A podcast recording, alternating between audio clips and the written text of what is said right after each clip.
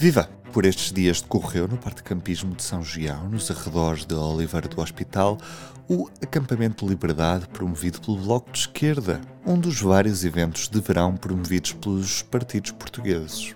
Acaba por ser este o momento certo para falarmos com dois jovens rostos do Bloco de Esquerda. Já os vamos conhecer, neste caso, já as vamos conhecer. Seja então toda a gente bem-vinda. Este é o Toma Partido. Olá, bem-vindas uh, ao segundo episódio do Toma Partido, novo programa da secção de política do público. Eu sou Ana Begonha, comigo está a Mariana Marques Tiago e hoje estamos no acampamento de liberdade dos jovens do Bloco a falar com o Leonor Rosas e a Andréa Batista, que são dirigentes do Bloco de Esquerda, membros mais jovens da Comissão Política do Partido. Para vos explicar um bocadinho do funcionamento, nós temos seis cartas uh, para baixo na mesa e vamos pedir ao longo da entrevista que vocês tirem uma e que digam se tomam partido pela ideia ou não. A primeira carta somos nós que selecionamos. Podem só ler, que é para as pessoas que Ok. quiserem ouvir. O Papa Francisco é de esquerda.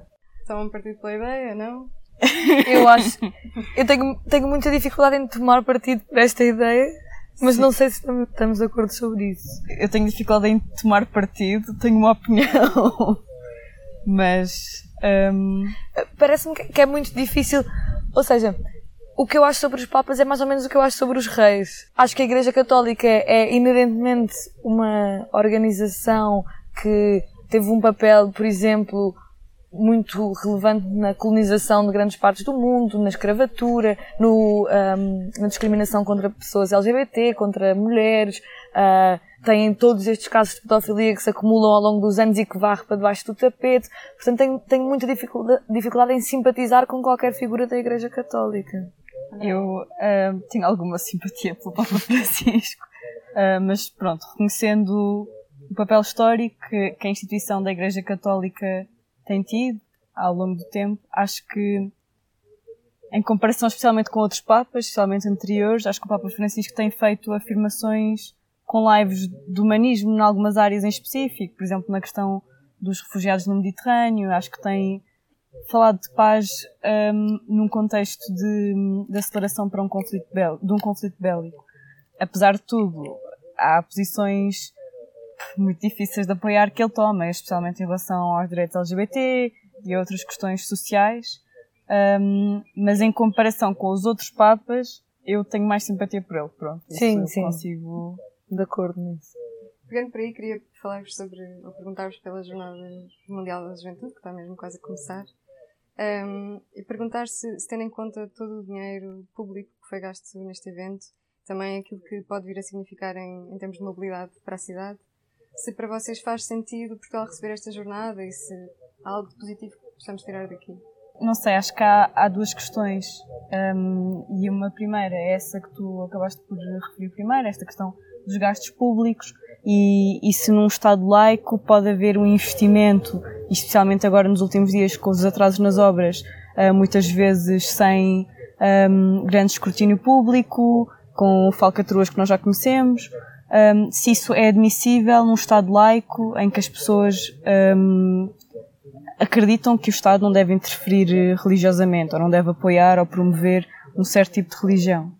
Um, e acho que isso é, é grave o que se tem passado um bocado em Portugal, especialmente à luz das coisas que vieram tra sido, trazidas para a praça pública, como a questão da pedofilia na igreja, coisas que não se resolvem. E num país onde não se resolvem os problemas estruturalmente, há um investimento massivo num evento no qual o Estado não tem a responsabilidade de investir da forma como faz.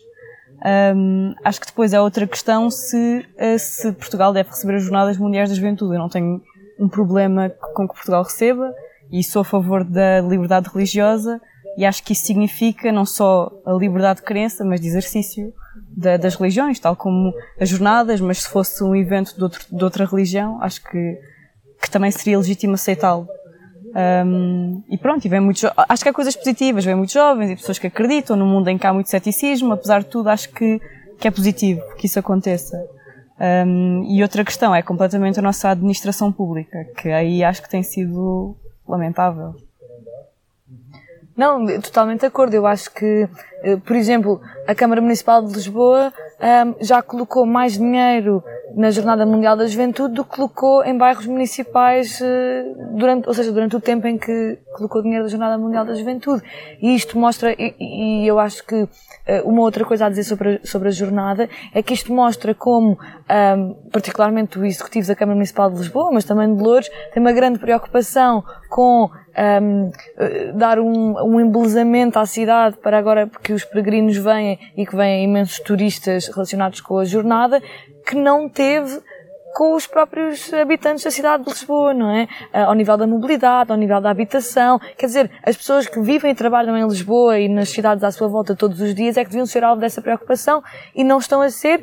E, e sublinho, e acho que, pelo menos para mim, acho que é muito importante a ideia de que um, nós somos um Estado laico que está a despejar milhões de euros de dinheiro de contribuintes num evento que não é responsabilidade do Estado, porque somos um Estado laico, tal como se organizasse um, um evento de qualquer outra confissão religiosa, deveria ser obrigação dessa organização religiosa de hum, colocar o dinheiro na organização desse evento. E acho que é essa tem havido uma, uma grande promiscuidade entre as organizações do Estado português e a Igreja Católica. Leonor, tocaste aí num, tema que nós também queremos explorar, que é a questão da habitação que, a propósito do pacote de habitação, o Bloco tem sido um, bastante crítico relativamente a este pacote, uh, sendo que até o Primeiro-Ministro já acusou Mariana Mortágua uh, de decretar que o pacote tinha falhado ainda antes de, de ser promulgado. E a minha pergunta é precisamente se há alguma medida na vossa ótica que seja positiva, um, portanto, para o, para o Bloco, da perspectiva do Bloco, alguma medida no pacote de habitação que seja boa para o nosso país. Sim, eu acho, eu acho que o pacote mais habitação um, peca por ter medidas que um, são positivas, mas que vêm tarde demais, como a questão dos vistos gold, vem tarde demais, uh, e depois por, um, por uma relativa cobardia, por exemplo, ao nível do controle das rendas.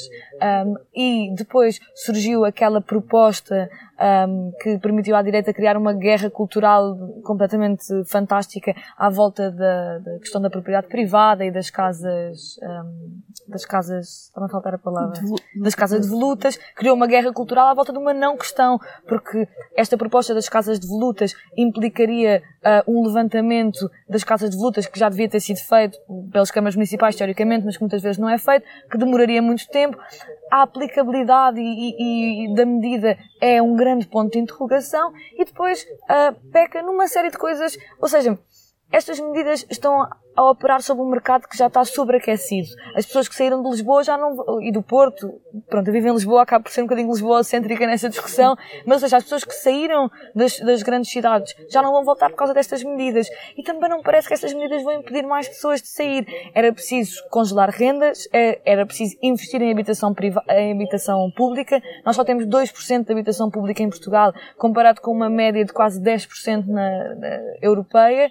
E isto são coisas que, que não se quer fazer, porque no fundo este pacote mais a habitação acho que é uma, uma, forma de acenar com algumas medidas, porque é impossível negar o problema brutal da habitação, um, mas continuando a dar carta branca à especulação imobiliária e ao grande lobby do turismo que, que o Partido Socialista, com, com, o qual o Partido Socialista convive muito bem e promove ativamente.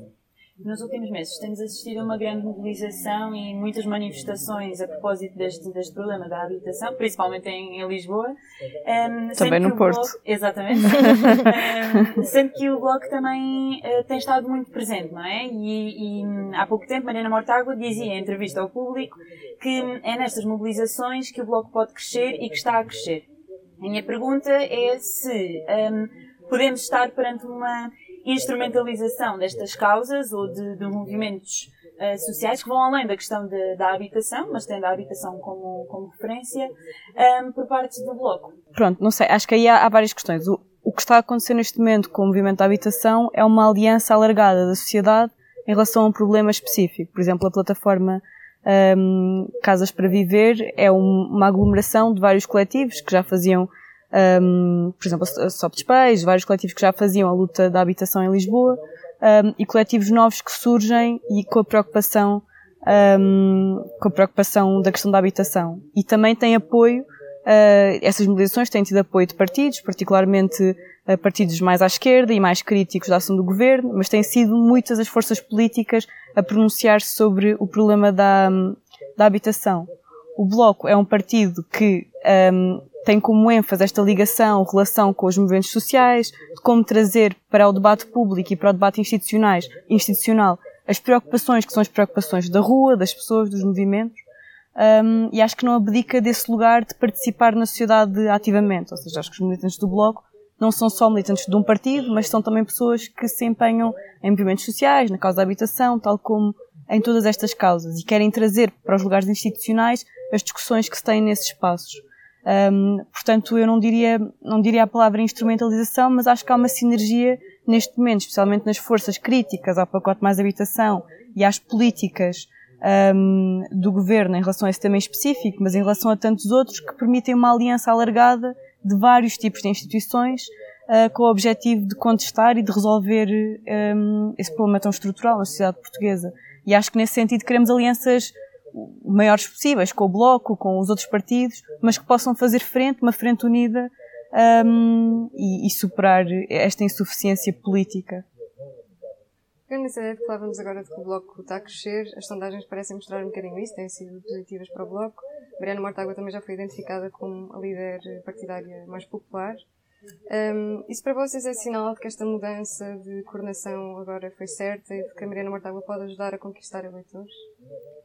Sim, eu acho que as sondagens valem o que valem, como nós já vimos nas últimas eleições e, enfim, numa, numa série, até agora no Estado espanhol, as sondagens também valem o que valem mas acho que as sondagens podem mostrar uma tendência. De facto, temos olhado para as sondagens ao longo, para várias sondagens ao longo dos últimos meses e o Bloco tem tido uma tendência de, de, de, de melhoria face ao seu último resultado eleitoral e também foi com muito entusiasmo que vimos a, a sondagem sobre a liderança da Mariana Mortágua, que acho que sem dúvida um, foi certo, ou seja, a Mariana a Mariana como, como coordenadora acho que é uma mais-valia para, para o Bloco. Um, acho que os anos e o contributo que a Catarina Martins, Martins deu foi extremamente importante, mas acho que também no Bloco nós fazemos esse esforço de renovação geracional. Tivemos uma geração de fundadores que saiu do Bloco para dar lugar a uma geração seguinte. Agora a geração da, da, da Mariana Mortágua está, está à frente do Bloco, que acho que é muito importante essa ideia de que um, ninguém se eterniza num cargo político, mas sim no Bloco damos um, os nossos contributos de formas diferentes e agora um, a Mariana é, a nossa coordenadora e representa essa nova, essa nova geração um, à, frente, à frente do blog. Mas acho definitivamente que mais do que só sobre a Mariana Mortágua ou a Catarina Martins, é sobre um projeto coletivo que é o Bloco de Esquerda, que elas representam sem dúvida muito bem, mas que é um projeto que faz, que faz sempre muito sentido, não é? Na, na nossa opinião, mas que uh, tem dado muitas respostas a estas ânsias das, de, que as pessoas têm agora e que nós já aqui falámos, já, já começámos a falar, como a questão da habitação, um, como a questão do ambiente, a questão do trabalho precário, a questão dos direitos sociais, a, questão desta opacidade e autoritarismo da maioria absoluta do PS que se tem desdobrado em infinitos casos e casinhos nos últimos meses e acho que o Bloco tem conseguido dar resposta e mostrar que existe uma oposição, ou seja, muitas vezes há esta ideia de que a oposição é só o PSD. Não, tem mostrado que existe mais oposição, para além desta ideia muito fixa de que a oposição é só o PSD e que hum, temos respostas e que estamos prontos para ajudar. Gostava de perguntar-vos também sobre o Orçamento de Estado, que vai agora arrancar na próxima sessão legislativa, porque hum, a resposta à inflação, à habitação, os serviços públicos foram algumas das prioridades que o Bloco identificou depois da última convenção. E queria perguntar-vos se são esses temas que vão levar ao Orçamento de Estado para 2024 ou se há outros. E se enquanto jovem, e enquanto jovens, quais é são as prioridades que vocês identificam? Eu acho que hum, para nós, no Bloco, nos últimos tempos, a, a grande prioridade da nossa ação tem sido de facto a questão da habitação. Um, e acho que isso é transversal a quem fala com qualquer pessoa da nossa geração. Um, somos obrigados a viver em quartos a 400, 500 euros sem contrato, sem salubridade, partilhar quartos. Um, somos obrigados a viver em casa dos nossos pais até aos 30 e tal anos. Somos o país da União Europeia em que sai mais tarde de casa dos pais. Um, ou seja, há uma, há uma série, há apenas 10% dos estudantes deslocados têm lugar em residências universitárias. Quer dizer, é, é uma série de fatores que se, que se somam para que este seja o grande assunto da nossa geração neste momento que mais afeta, não sei se é o grande assunto, mas é um dos grandes assuntos da nossa geração uh, que mais afeta no imediato a vida das pessoas. E acho que sem dúvida essa é uma prioridade do Bloco de Esquerda e será uma prioridade para este, para este Orçamento de Estado, porque uh, vivemos um período em que não há, não há desculpas para não agir. Se não agirmos agora sobre a questão da habitação, os centros das nossas cidades vão se tornar Disneylandias de turismo onde ninguém vive. Uh, Lisboa já é uma cidade mais cara do que Paris, onde, quer dizer, eh, comparamos salários, é completamente absurdo que Lisboa tenha estes preços de, de habitação. Já é preciso fazer com que as pessoas possam voltar para os centros da cidade e garantir que as pessoas que estão lá agora não saem. Porque, contrariamente ao que disse a Iniciativa Liberal há uns tempos, Sim, as pessoas têm direito a viver no Chiado, nas avenidas novas, onde quiserem viver e não só serem cada vez empurradas para mais longe dos centros das suas cidades. E acho que, sem dúvida, essa é uma prioridade. E ainda hoje, aqui no, no acampamento, a Mariana Mortágua falou sobre isso. Muito se discute sobre a ansiedade e os problemas de stress e de ansiedade da nossa geração, e muitos deles são causados exatamente por esta ideia de não temos uma casa onde morar, não sabemos quando é que vamos sair de casa dos nossos pais, também somos trabalhadores precários, o que agrava tudo, e resolver o futuro dos jovens passa exatamente por lhes dar estas condições para se emanciparem serem livres de construir uma família, terem sua casa, enfim, fazerem o que quiserem. Eu diria, hum, não sei, também esta questão da habitação, especialmente esta ideia de restaurar a coisa pública. Um, e especialmente restaurar os serviços essenciais que estão a falhar no nosso país, como por exemplo o Serviço Nacional de Saúde, como tanto, tanto tem falado, um, a questão da educação e dos professores, a habitação, a, o custo de vida, um, e houve grandes mobilizações recentemente por causa disso, o trabalho precário. Eu tenho um bocado de dificuldade em falar de preocupações enquanto jovem, porque acho que são, são na verdade as preocupações que a maior parte das pessoas têm, da, da habitação, dos trabalhos tão precários, de não conseguir, do dinheiro não ser nunca suficiente, de trabalhar na cultura e o investimento na cultura ser tão baixo. Um, acho que são preocupações muito, muito gerais um, e que neste momento é, muito, é preciso pensar numa política que responda aos serviços essenciais do nosso país, por exemplo, a mobilidade. Na verdade, as Jornadas Mundiais da Juventude só vem revelar que afinal era possível ter investimento em transportes públicos, afinal era possível. Um, é possível haver, habitação quando há necessidade de haver habitação. Um, e nós queremos uma política assim que funcione para as pessoas que vivem em Portugal, para as pessoas que imigram para Portugal, para as pessoas que são estudantes, que são velhas, que são novas, mas que seja acessível viver na cidade, morar onde quer que seja, não é? Tipo, ter dinheiro suficiente ao final do mês uh, depois de pagarmos as contas. Um país possível. Um, e acho que são essas as prioridades e as preocupações para um próximo orçamento de Estado. É, é voltar para trás uh, com estas políticas que têm sido tomadas tão irresponsavelmente. Pode entrar mais uma carta, por favor. Agora é a vossa escolha. A Câmara Municipal de Lisboa está a boicotar um memorial às pessoas escravizadas. Acho que tomamos partido. um, Acho que sim, sem dúvida.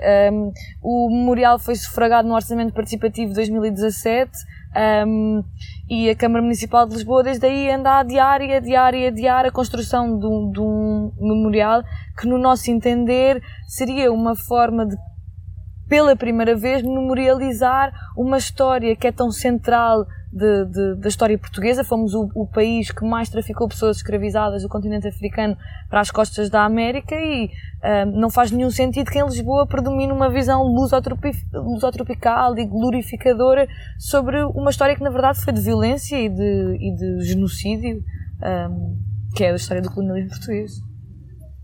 Sim.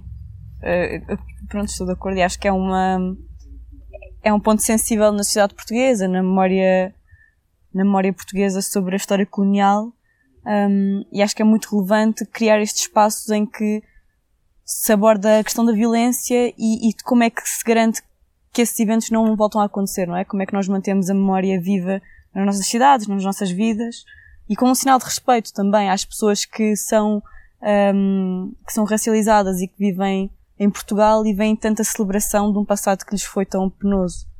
Um, e acho que seria um, um, passo muito importante nesse, nesse debate público. É, mudando aqui agora um bocadinho de tema, é, uma vez que estamos a um ano, cerca de um ano das eleições europeias, e o Bloco já disse que queria ser a terceira força política, um, queria perceber se até lá tem de estabelecer, ou há necessidade de estabelecer se é pró ou anti-União Europeia. Como é que vocês veem esta questão? Eu acho que hum, a questão da União Europeia é uma questão mais complexa do que ser pró ou anti.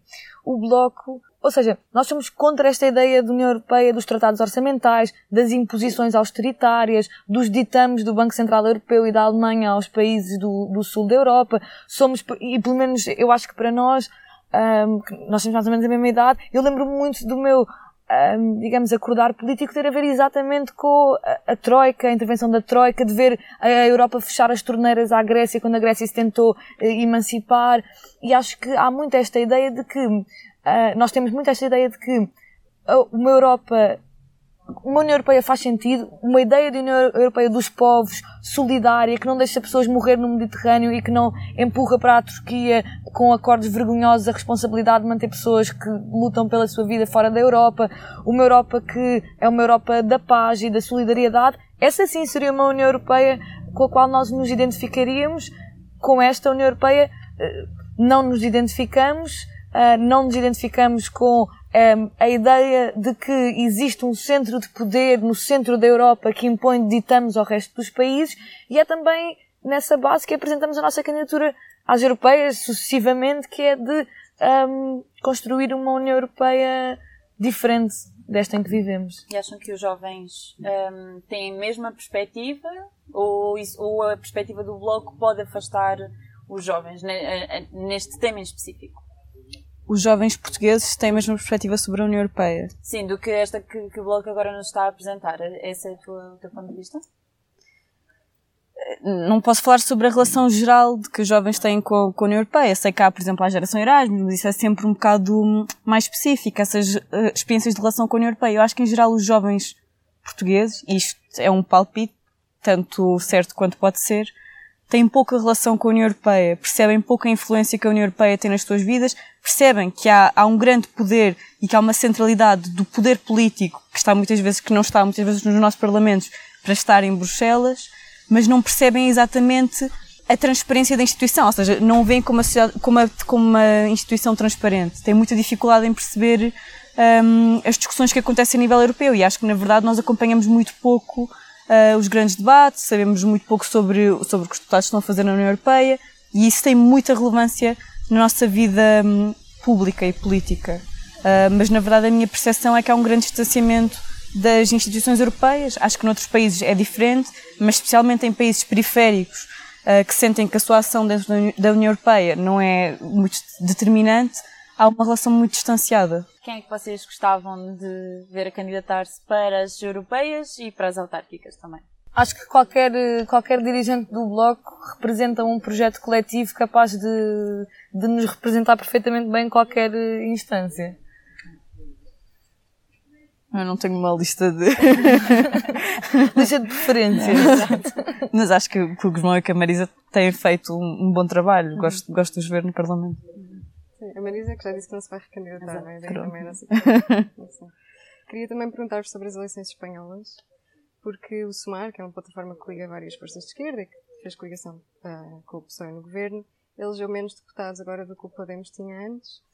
Um, e queria perguntar-vos se isso pode ser sinal de que as forças de esquerda, quando fazem acordos de governo com os socialistas, uh, pode correr mal para elas, não é? Parece-me que a esquerda espanhola deve fazer uma avaliação crítica da forma como entrou no governo do PSOE, sem dúvida.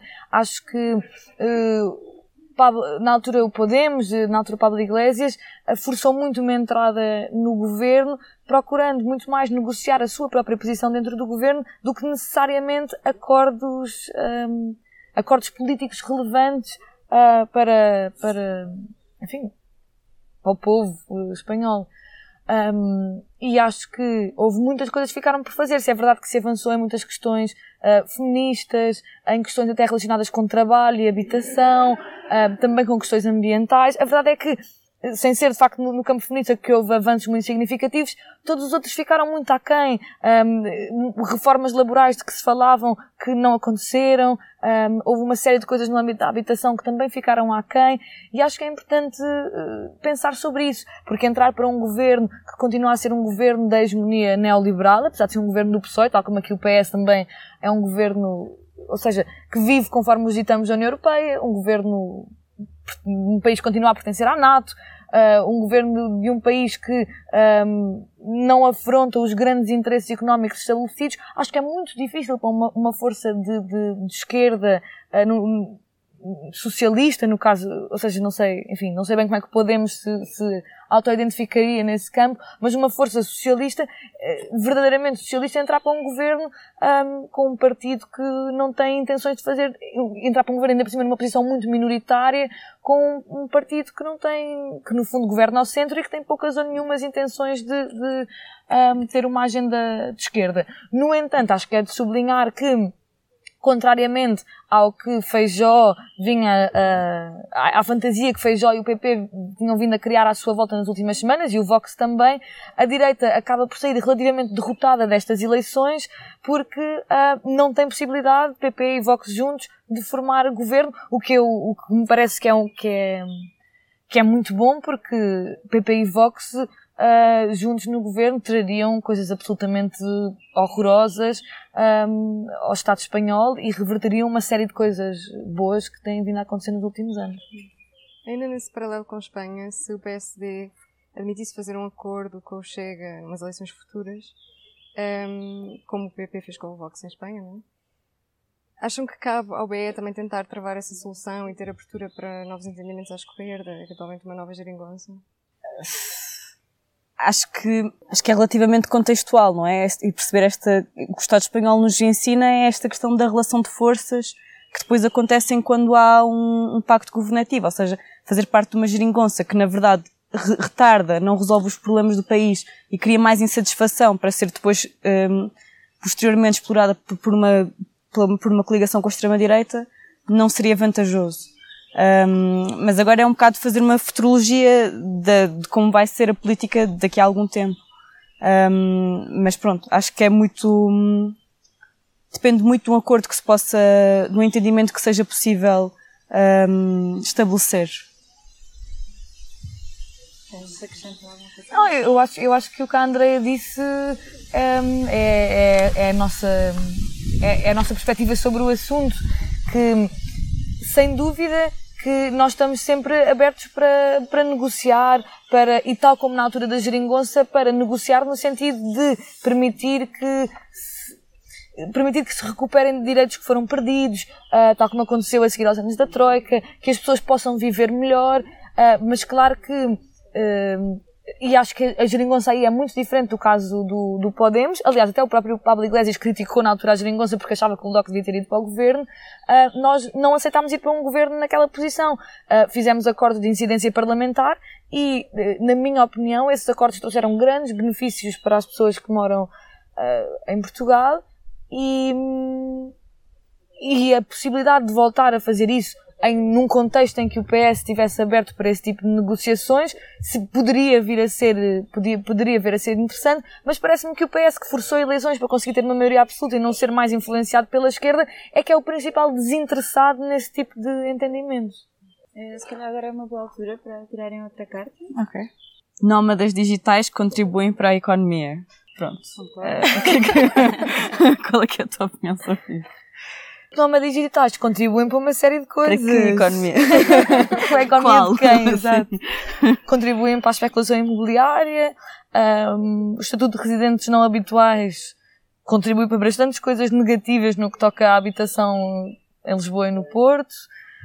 Um, tenho, tenho, tenho, muitas, tenho muitas dificuldades em achar que o contributo de pessoas que muitas vezes nem sequer pagam impostos em Portugal e contribuem largamente para uh, os preços das casas subirem brutalmente são um contributo positivo para a economia de todos e todas nós, mas que é para a economia dos grupos uh, imobiliários são ótimos. Sim, eu acho que a minha questão aqui seria qual? Que economia? Mas, um, mas pronto, também acho que não há uma, não é um, um um rancor xenofóbico contra os nómadas digitais, como a iniciativa liberal quis indiciar.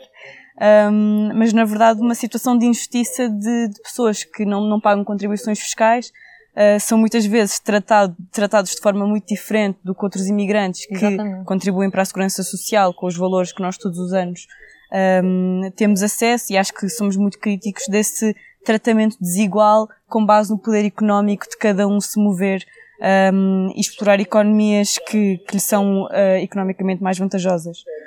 Um, portanto, eu acho que nós queremos um país aberto, mas com regras justas para as pessoas que vivem com um salário uh, nacional. Julho tem registado ondas de calor uh, bastante intensas que têm afetado, até há pouco tempo, afetaram a Grécia, Itália, até em Portugal já estamos a ser afetados também. Sabemos recentemente que até as vindimas já estão a começar mais cedo também afetadas por esta questão. Um, queria perceber se vamos conseguir atingir as metas estabelecidas pela UE e o que é que Portugal devia ou devia estar a pôr em prática para conseguir combater as alterações climáticas. O que é que está a falhar aqui, no fundo? A maior parte das uh, metas que nós esperávamos atingir cientificamente, por exemplo, o Acordo de Paris, uh, como uma grande referência, já sabemos que é muito difícil um, neste momento que consigamos atingir. E essas ondas de calor têm sido um, um evento desses fenómenos climáticos cada vez mais extremos que estamos a viver, mas, por exemplo, nós temos falado de seca desde que o verão começou um, e da questão da dificuldade que isso impôs uh, na agricultura e nos agricultores, um, ameaçando até a sua subsistência, uh, subsistência em, muito, em muitos desses casos. Um, e na verdade o que se tem feito em termos de políticas de transição energética tem sido sempre uh, um sinal de que se está a fazer qualquer coisa, mas na verdade muito insuficiente, tanto na rapidez um, e, e, nas soluções, por exemplo, em relação à mobilidade, o, a, a, política da União Europeia tem sido uh, investir e tentar incentivar, e daqui a uns anos tornar quase obrigatório, um, a transferência para carros elétricos, que nós sabemos que tem tantos problemas uh, a nível de, de extração de, de extração de, minérios em várias regiões do, país, do mundo, uh, por exemplo na América Latina, que são completamente modelos extrativistas e que destroem economias, uh, e só, no, só para a França o, o, nível de produção de baterias neste momento um, mundial não chegaria para satisfazer as necessidades desta transição em França. Um, o que nos mostra que há soluções, por exemplo, coletivas, nos transportes públicos, uh, que têm que ser adotadas e que nós não estamos a fazer o suficiente. Sabemos os problemas de mobilidade que existem em Portugal, sabemos, uh, vimos uma greve de quase um ano da CP em que não havia condições para os trabalhadores e também não havia condições para os utentes que precisam dos transportes públicos.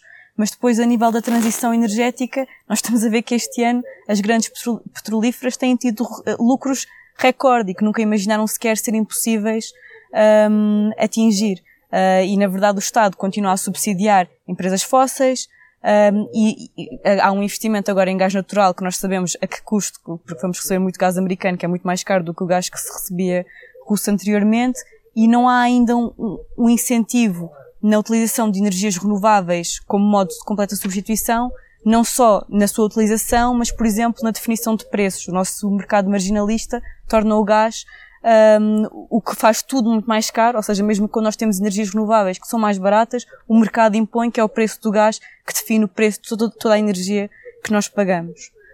Um, e na verdade é, é um, modelo, um modelo económico que acho que se pode dizer que é viciado em, em combustíveis fósseis que nos impede de atingir as metas eh, para 1.5, nós agora sabemos que é quase que é quase impossível. Recentemente, alguns ativistas vaziaram pneus de, de carros.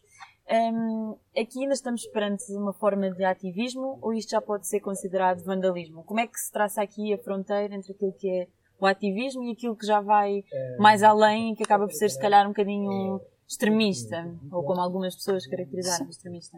Sim, acho que hum, Historicamente, há vários tipos de táticas que grupos utilizam para chamar a atenção para as suas causas e acho que os períodos em que isso é utilizado são sempre diferentes. É?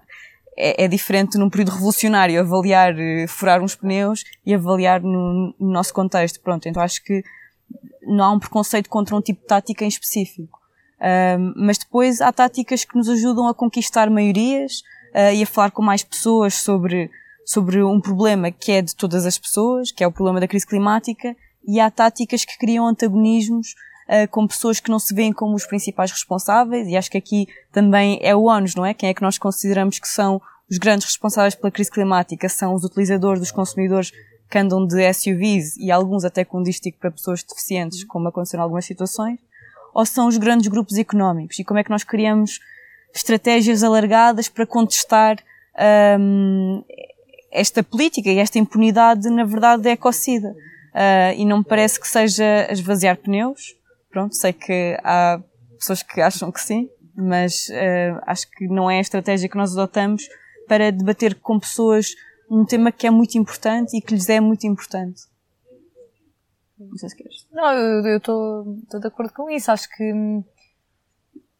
acho que essa acho que é muito importante a questão de construir maiorias e de que forma é que os nossos eh, protestos e ações servem para antagonizar ou para ser pedagógicos? E acho que é, que é muito importante essa ideia de que em todas as nossas áreas de intervenção, quer seja ao nível dos direitos sociais, da luta climática, da luta pela habitação, um, há sempre uma grande parte que é pedagógica. Nós queremos convencer as pessoas que, uh, que, pensam de forma diferente a pensar como nós ou a perceberem que se calhar são vítimas deste, deste X problema. E se calhar, e, e acho que sobretudo, neste caso, é muito importante a ideia de que individualmente, e isso é uma coisa transversal às lutas do bloco, às lutas do bloco, individualmente nós pouco ou nada podemos fazer ou, ou, ou conseguir na, na, vida. E é através do esforço de luta coletiva que tam, do esforço de luta coletiva que nós conseguimos alguma coisa. E esse esforço de luta coletiva não é sobre ações individuais é sobre um sistema económico neste caso sobre a luta anticapitalista de todos os dias que tem sem dúvida esta vertente ambiental muito forte no, no bloco uh, da qual nós nos temos focado nos últimos anos Sobre a participação política dos jovens, tem-se passado muita ideia de que os jovens não querem saber de política porque votam menos, porque se filiam menos nos partidos, mas depois aquilo que sabemos é que os jovens participam em formas alternativas, como protestos, petições, houve até um estudo da Gulbenkian no ano passado sobre isso que o mostrou. Um, para vocês, isso significa que os jovens de hoje em dia simplesmente participam de outras formas e temos que assumir isso? Ou continua a ser importante chamá-los para formas mais tradicionais de fazer política? Acho que acho que numa sociedade dinâmica e numa, quando há uma sociedade civil que participa, há diversas formas de participar.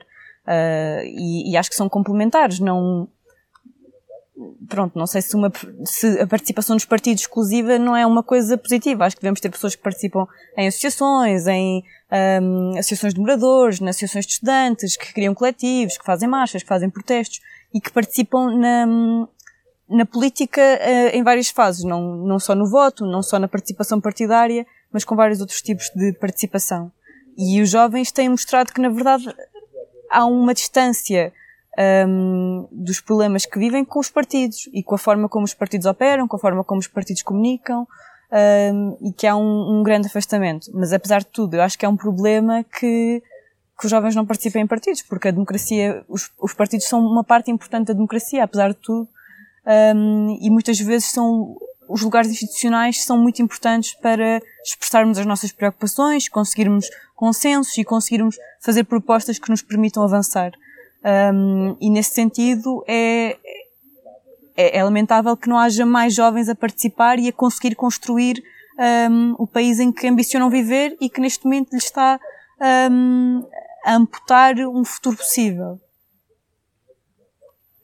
Sim, eu acho que muitas vezes nos fazem esta questão, esta questão sobre um, jovens e política, ou seja, porque é que os jovens estão tão pouco interessados na política, teoricamente, e acho que, eu acho que há duas questões aqui que são fundamentais. Há uma primeira que é sobre, uh, sobre esta ideia dos partidos políticos e da abstenção versus uh, do ativismo, dos movimentos sociais, de associações de moradores, o que quer que seja. Acho que são um, dois tipos de participação política que uh, não só não são mutuamente exclusivos, como é interessante que eles se combinem. Um, e as pessoas podem participar nas suas associações, no grupos, coletivo, o que quer que seja, mas eu acho que há essa ferramenta central da política que são os partidos políticos. Enquanto muitas vezes um, movimentos sociais se focam numa dada causa, movimento pela habitação, movimento LGBT, os partidos são, e o Bloco de Esquerda é uma confluência de lutas de diferentes movimentos sociais, uma confluência de diferentes formas de pensar sobre diferentes assuntos, uh, centrais da nossa sociedade que vão desde o ambiente aos direitos animais, um, à questão da habitação, à luta feminista, ou seja, é, é, é uma grande panóplia de assuntos que confluem todos no mesmo partido. E a única forma, neste momento, um, de fazer uma transformação da nossa sociedade e de melhorar as condições de vida das pessoas é através dessa participação, um, dessa, ou seja, a participação institucional é indispensável para a transformação que nós queremos fazer e por isso é que nós acreditamos que o Bloco, sendo um partido de movimento, deve estar nas, nas instituições, mas também correr por fora e correr com estes movimentos sociais e fazendo essa ligação,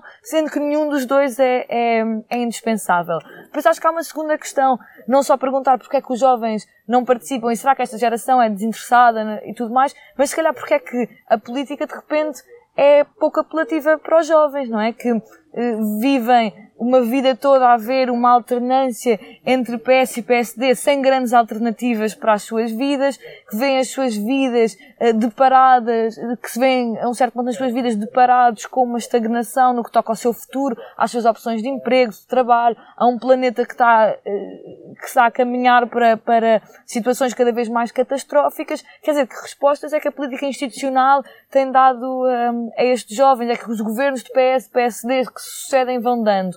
Eu acho que a esquerda tem uma resposta e o Bloco tem uma resposta para estas questões. Mas eu compreendo que haja fatias de, de, de, dos jovens que estejam desiludidos com os sucessivos governos que pouco fazem que pouco mudam entre si, apesar dos partidos mudarem. E que hum, e acho que é a nossa tarefa como Bloco e como jovens do Bloco tentar chegar-lhes e mostrar que ainda existe uma alternativa dentro destes, na política institucional e que ainda existem formas de, de fazer uma política para todos e todas. Mas acho que estas polémicas de, do governo do PS durante este ano também podem contribuir para afastar os jovens, ou que isso não é uma coisa que se então, sem, sem dúvida, eu acho que nós não devemos, eu acho que nós não devemos infantilizar uh, as pessoas no sentido de achar que elas não querem saber disso. Ou seja, eu acho, eu acho que é importante perceber que esses casos e casinhos que se têm sucedido nos últimos meses, ah, desde o drama do Ministério das Infraestruturas ao assessor jovem, o que quer que seja, ah, às mentiras sucessivas em comissões de inquérito e tudo mais, ah, alguns com maior gravidade que outros, e muitas vezes eles são, é feita equivalência entre casos que não têm a mesma gravidade. Em geral, são coisas muito, muito importantes, às quais a comunicação social dá, muito, dá, dá muita atenção e, às vezes, se calhar, outros problemas da inflação, do aumento de custo de vida, têm menos atenção. Mas isso não significa que as pessoas não se preocupem também com a deterioração das instituições democráticas, que é o que se tem visto. Quando vemos um, um ministro que mente sucessivamente e continua no governo, um, quando vemos companhias públicas de todos nós a serem geridas um, com, com, uma gestão profundamente política uh, dentro da qual se, se têm disputas que são disputas internas do Partido Socialista ou que ou que, no fundo, representam o mau uso da coisa pública, daquilo que é de todos nós, que deve ser bem gerido e deve ser gerido em prol de todos nós, que agora vai ser privatizado como cereja no topo do bolo desta gestão uh, desastrosa. Isso são coisas que têm revelado esta opacidade, arrogância e até autoritarismo desta maioria absoluta. E, aliás, o relatório da Comissão de Inquérito da TAP revela exatamente isso. E acho que sim, acho que isso pode afastar jovens da política que chegam a casa, ligam as notícias e veem mais uma notícia sobre uh, um caso de promiscuidade entre negócio e governo, um caso de ingerência política numa companhia pública. E sim, pode desinteressar, mas acho que também é por isso que o Bloco cá está, para provar que há uma forma diferente de fazer política que não um, que não é essa da, da, da opacidade de, do Partido Socialista. E dizendo isto, também o, o PSD, que já não está no governo há muitos anos, é exatamente a mesma, a mesma coisa. Passamos agora à última carta. Ok. Economia verde é utopia. Que economia? Acho que é a questão outra vez. Porque há várias formas de perspectivar o que é que pode ser uma economia verde. O capitalismo verde é uma tentativa de resposta ao problema da crise climática, sem na verdade alterar um, o sistema económico um, em que vivemos, o, o nível de produção exigido, o nível de consumo, especialmente das sociedades do norte global, que é incompatível com o género de transição que nós sabemos que é, que é necessário. Um, e nesse sentido dizia, diria que isso é uma, uma espécie de utopia, como é que se resolve um problema sem no fundo resolvê-lo e, e, só fazendo greenwashing. Um, e acho que há ideias ecomodernas que também são utópicas, de, de uma expectativa um, tecnológica de salvação e de, sei lá, sugar o dióxido de carbono, como há, há perspectivas que já contam com capacidades de sugar dióxido de carbono que nós não temos e que não sabemos se são possíveis sequer uh, construir, mas fazem disto política e partem dessa, dessa utopia para fazer políticas reais de adiamento, de atraso e de, de não resolução. Um, mas acho que há uma economia que é possível e que é necessária, uh, mais do que utópica, que é, nós falamos um bocado mais de ecossocialismo, mas de uma política que planifica os seus setores essenciais um, e que torna a gestão pública desses setores essenciais uma das suas principais bandeiras, como por exemplo o setor energético, como é que nós garantimos democracia energética um, e, e, que produção energética também, falámos agora um pouco da, da produção um, através de energias renováveis, apesar de cada país depois tem um mix energético muito diferente e adaptado às suas necessidades específicas. Um, mas pronto, diria que neste momento a economia verde para a qual nós nos caminhamos é, é utópica. Porque não, não, não resulta, não é? Nós sabemos que tínhamos um prazo que não estamos a conseguir cumprir e que não vamos conseguir cumprir o próximo, um, caso seja este caminho.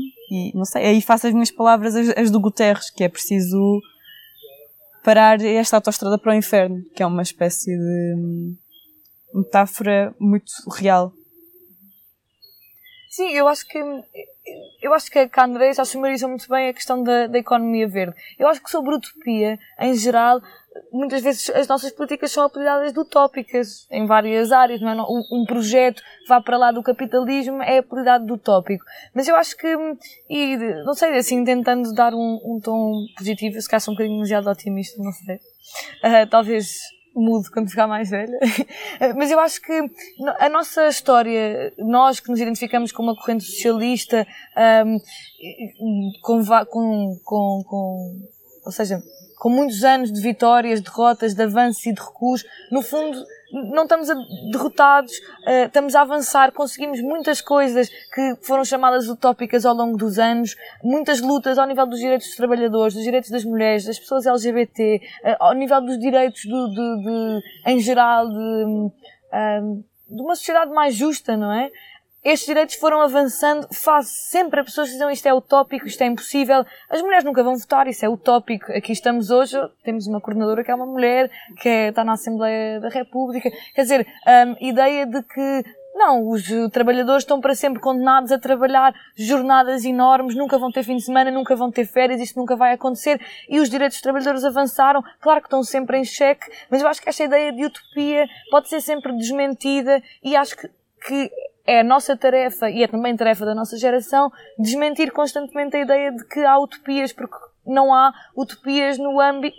A luta coletiva tem desbloqueado todas as, as utopias. A luta socialista tem conseguido desbloquear utopias ao longo das décadas e acho que conseguiremos continuar a, a desbloqueá-las. O que é realmente utópico, acho que a Andrea já, já o disse, o que é realmente irreal é a ideia que o capitalismo vai resolver um problema que ele próprio, que ele próprio alimenta e do qual ele beneficia abundantemente, tal como tu já mencionaste, com os lucros recorde das, das, das petrolíferas ou das grandes empresas do, do setor energético, quando este é um problema que se, só se resolve com uma transformação sistémica da, da economia.